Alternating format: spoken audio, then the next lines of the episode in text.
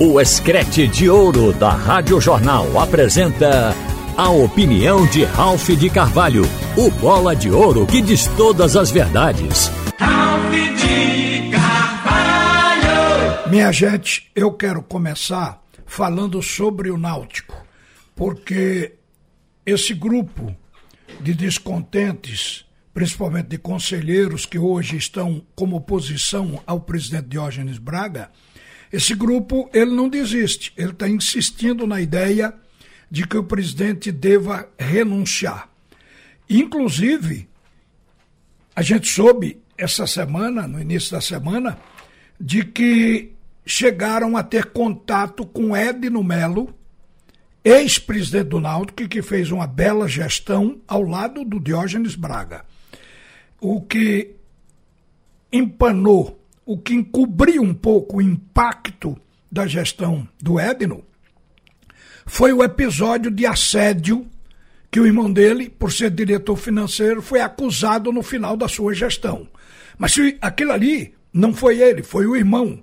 Você sabe que você não pode ser responsabilizado, evidentemente, por atitude de outros, mesmo dentro da família.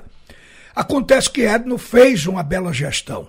Então tem gente que acha que se partir para uma nova eleição, esse grupo de oposição vai até apontar o nome de Edno para representá-lo. Ou seja, se acontecesse o caso de renunciar o presidente do clube, do executivo e o presidente do conselho. Então o Edno é bem visto e cotado dentro do clube. E que o Edno teria sido procurado para ajudar a convencer o o Diógenes Braga de renunciar. Eu estou até me antecipando, porque eles disseram o que eu ouvi, um dos conselheiros, o que falou comigo, disse que era uma coisa que ainda estava sendo costurada. Mas isso, e é o que eu quero dizer aqui, mostra que o grupo está definido a pressionar o técnico Diógenes Bragas até onde puder para ele sair. Porque esse grupo sabe que por via legal não vai tirar o presidente. Porque o, o Diógenes ele não cometeu nenhum crime, nenhum erro grave, de acordo com os estatutos do clube. Não houve má versação de verba, não houve desvio, não houve maracutaia dentro do clube, houve erro. Nas contratações, o Náutico errou. E isso não é crime, acontece com vários clubes no Brasil. Então é muito difícil, inclusive com o próprio Náutico em anos anteriores. Então é muito difícil que por via legal se encontre um motivo para destituir o presidente do Náutico, Diógenes Braga. Só mesmo um convencimento para ele sair.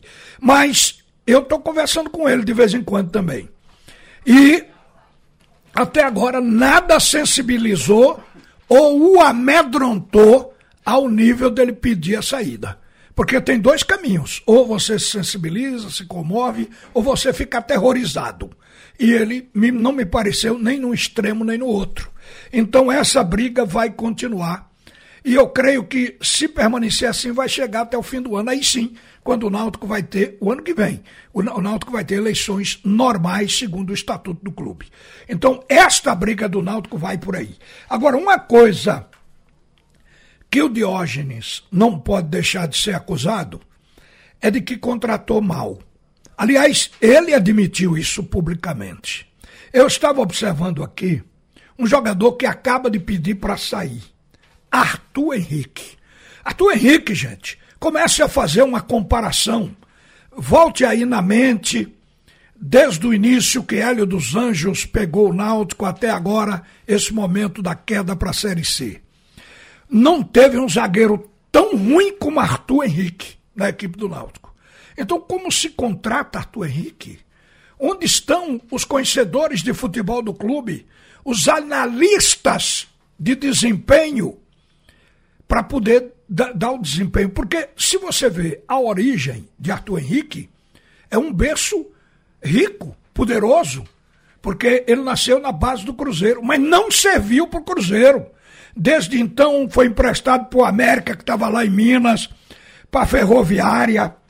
Olha, foi emprestado até para Portugal. Ninguém ficou com ele. Então, a gente percebe que é o jogador que vai rodar a vida toda. Porque quando entra na profissão, há sempre quem queira. Porque a quantidade de clubes no Brasil é gigantesca, em várias divisões e até sem nenhuma divisão.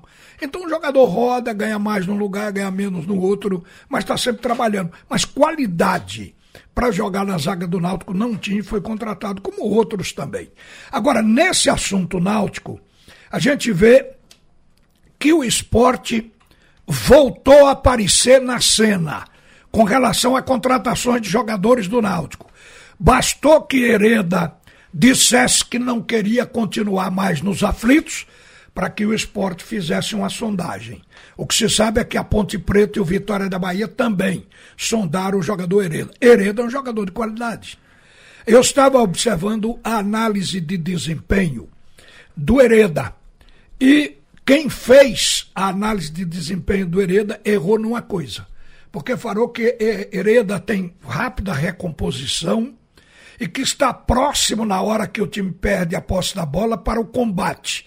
O Hereda pode estar próximo, mas não é o tipo de lateral de ala que funcione bem na marcação. Todo mundo sabe que não. O que se teve gol com cruzamento em cima de Hereda não foi brincadeira. Agora, isso é culpa de estrutura tática de treinador, porque cada jogador tem suas características e ele não pode ferir uma lei da física, que um corpo não pode estar em dois lugares ao mesmo tempo. Então, se ele ataca e não volta, o problema é de cobertura, é de outro sistema de marcação, não é de hereda. Agora, um analista de desempenho colocar isso como qualidade de hereda é um equívoco, mas de qualquer maneira, a gente sabe da qualidade de hereda é um belo lateral. Fez falta ao Náutico, é um jogador que cruza, que vai à linha de fundo, que participa do futebol de, de toque, de envolvimento. Então não é comum se encontrar laterais com essas características. Às vezes acham um cara que até cruza bem, mas só isso. Então o Hereda vai muito mais além. O esporte esteve ou está interessado em Hereda.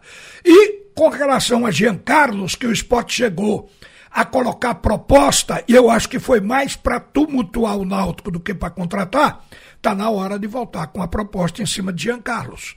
Claro que depende da eleição, mas se Yuri for o candidato, já que foi ele que propôs, poderia voltar em cima de Jean Carlos. Jean Carlos se encaixa no meio campo do esporte. Lá na ilha não tem ninguém no meio campo com a qualidade do futebol de Jean Carlos. Agora, será que o Náutico cede Jean Carlos? Porque o valor do passe e da multa de, de Jean Carlos é para ninguém levar espontaneamente. Tem que negociar, porque tem que reduzir. E só o Náutico pode fazer. Então o Náutico estará sempre na mesa de negociação com relação a Jean Carlos. Não sei se o Náutico cederia Jean Carlos, porque uma vez o próprio presidente, e é o atual que aí está, que já era vice-presidente de futebol e agora é presidente do clube, ele disse que se ele cedesse Jean Carlos por qualquer dinheiro para o esporte, ele tinha que mudar de residência. Tinha que sair de Pernambuco, que a torcida do Náutico não iria aguentar, não iria suportar. Então acho que Jean Carlos, para poder ir para o esporte, só se for uma triangulação. Um clube lá de fora contratar, para depois o esporte pegar. Porque numa transação direta, eu acho que não vai dar negociação. Mas, voltando aqui para os assuntos nacionais. Uma coisa que chamou a atenção, porque está em todas as redes sociais. Olha, é o tipo da coisa impactante de avalanche, uma declaração. E muita gente, nesta hora, mostra o seu espírito xenofóbico. O Nordeste, ele de certa forma, ele é discriminado. O que a gente não pode ter é complexo. Eu sou nordestino, estou falando como tal. Então veja bem, Ninguém pode ter o complexo. Agora, discriminação há. Eu, hoje aqui, quando de manhã eu falei em Celso Rotti, me lembrei de uma coisa que Celso Rotti fez e passou a ser persona não grata de parte da torcida do esporte. E Alexandre falou há pouco aqui em Celso Rotti. Celso Rotti está há seis anos sem trabalhar, mas só trabalhou em time grande. Ele ganhou muito dinheiro. Mais seis anos parado porque o mercado o esqueceu. Ele teve aqui no esporte em 2002 e houve um resultado de esporte com um time grande do Sul, eu não me lembro exatamente, me lembro do assunto porque eu foquei aqui na discriminação do Nordeste. Ele disse que para um time do Nordeste aquele resultado estava bom. Quer dizer, eu não, não posso é, levantar todo o diálogo porque não dá para lembrar, mas viu que ele mesmo, ele é um gaúcho, ele veio dirigir. Não há e nem tem-se a intenção de criar separação no Brasil. Ao contrário, a gente tem que amar o gaúcho, o paulista, o catarinense, o carioca e eles também nos corresponderem. Essa é a verdade do Brasil. Eu sou uma figura contra a separação. Mas a discriminação, agora mesmo, veio por parte da esposa do presidente Rodolfo Landim, do Flamengo. Ela é diretora do Flamengo. O nome dela é Ângela Machado.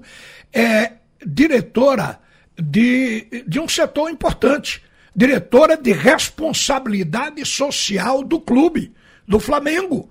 Então, ela, depois das eleições, seguramente partidária do candidato Bolsonaro, ela já fez campanha, inclusive depois daquele jogo lá em Guayaquil.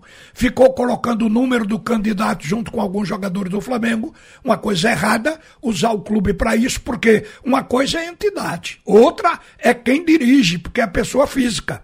Então não tem nada que envolver o clube. O, essa junção de política partidária com futebol nem sempre acaba bem.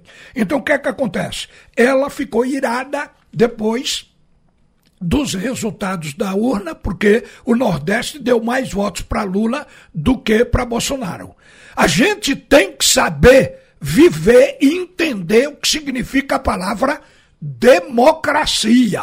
Você às vezes vota no cara e ele perdeu, mas você tem que assimilar o outro, porque a democracia prevalece a opinião da maioria. Então, para ser democrata, é preciso entender, é preciso saber perder. Mas tem pessoas que não entendem e aí extrapolam para atos xenofóbicos. É o caso aqui. Ela disse que ganhamos onde produz, perdemos onde se passa férias. Bora trabalhar, porque se o gado morrer, o carrapato passa fome. Quer dizer, se referindo ao Nordeste. Então, isso aqui não causou ira nos nordestinos todos, porque as redes sociais estão falando nisso. É, no próprio torcedor do Flamengo, porque uma pesquisa da Globo e PEC mostrou que o Flamengo tem 46 milhões de torcedores no Brasil. E desses 46, 13 milhões deles são do Nordeste. Então, o Nordeste tem 13 milhões de torcedores do Flamengo. Então, esta diretora, ela, Ângela Machado, atingiu o próprio torcedor do Flamengo. Aí o que foi que aconteceu? Um, uma pessoa do clube, um desembargador, quer dizer, um homem de justiça, um desembargador, o doutor Ciro Darlan, ele, em relação à diretoria de responsabilidade social do Flamengo, ele fez um ofício com base na postagem ofensiva da diretora e pediu o afastamento dela e de toda a diretoria. O, o, isso está, tá, inclusive, ele pede, solicita impeachment. Eu estava procurando aqui a matéria, porque hoje o NE 45 publica, o, o GE está publicando. O NE 45 não fala no pedido de impeachment, mas o GE fala. É uma solicitação de impeachment do presidente Rodolfo Landim. Por. É, justamente por essas ações, por dar apoio a esse tipo de atitude dentro do clube e por ter feito política partidária dentro do clube. A solicitação do desembargador é para que se aplique o um impeachment ao presidente e um afastamento à diretora. Então o movimento já está sendo feito dentro do próprio Flamengo. Mas é uma coisa que a gente, na verdade, considera profundamente lamentável. Eu estou falando aqui como nordestino, mas não estou falando como um, um nordestino só ofendido por essas palavras, porque a manifestação já veio dos clubes também. O CSA colocou nota nas redes sociais. O, até o aniversário do Santa Cruz, o Calcaia, lá do Ceará, colocou, o Ferroviário, o, o Esporte Clube do Recife, Yuri, chegou a dar uma declaração usando a frase que me orgulho de ser nordestino. Então é com essa frase que eu, eu encerro aqui. Agora, este não é um pensamento do sul, do sudeste ou do outro lado do Brasil. Viu, minha gente do Nordeste? Não é um pensamento geral do Brasil. Até porque São Paulo tem 80% de nordestinos. Se você for considerar os nordestinos que migraram para São Paulo e lá casaram, tiveram filhos, esses filhos hoje já deram netos e bisnetos, e a população de São Paulo hoje é mais nordestina. São Paulo hoje é um estado que é feito ou composto por nordestinos e estrangeiros, porque é a locomotiva do Brasil. E lá está. É, é, comum até, em tom de brincadeira, se dizer que o maior estado do Nordeste é São Paulo.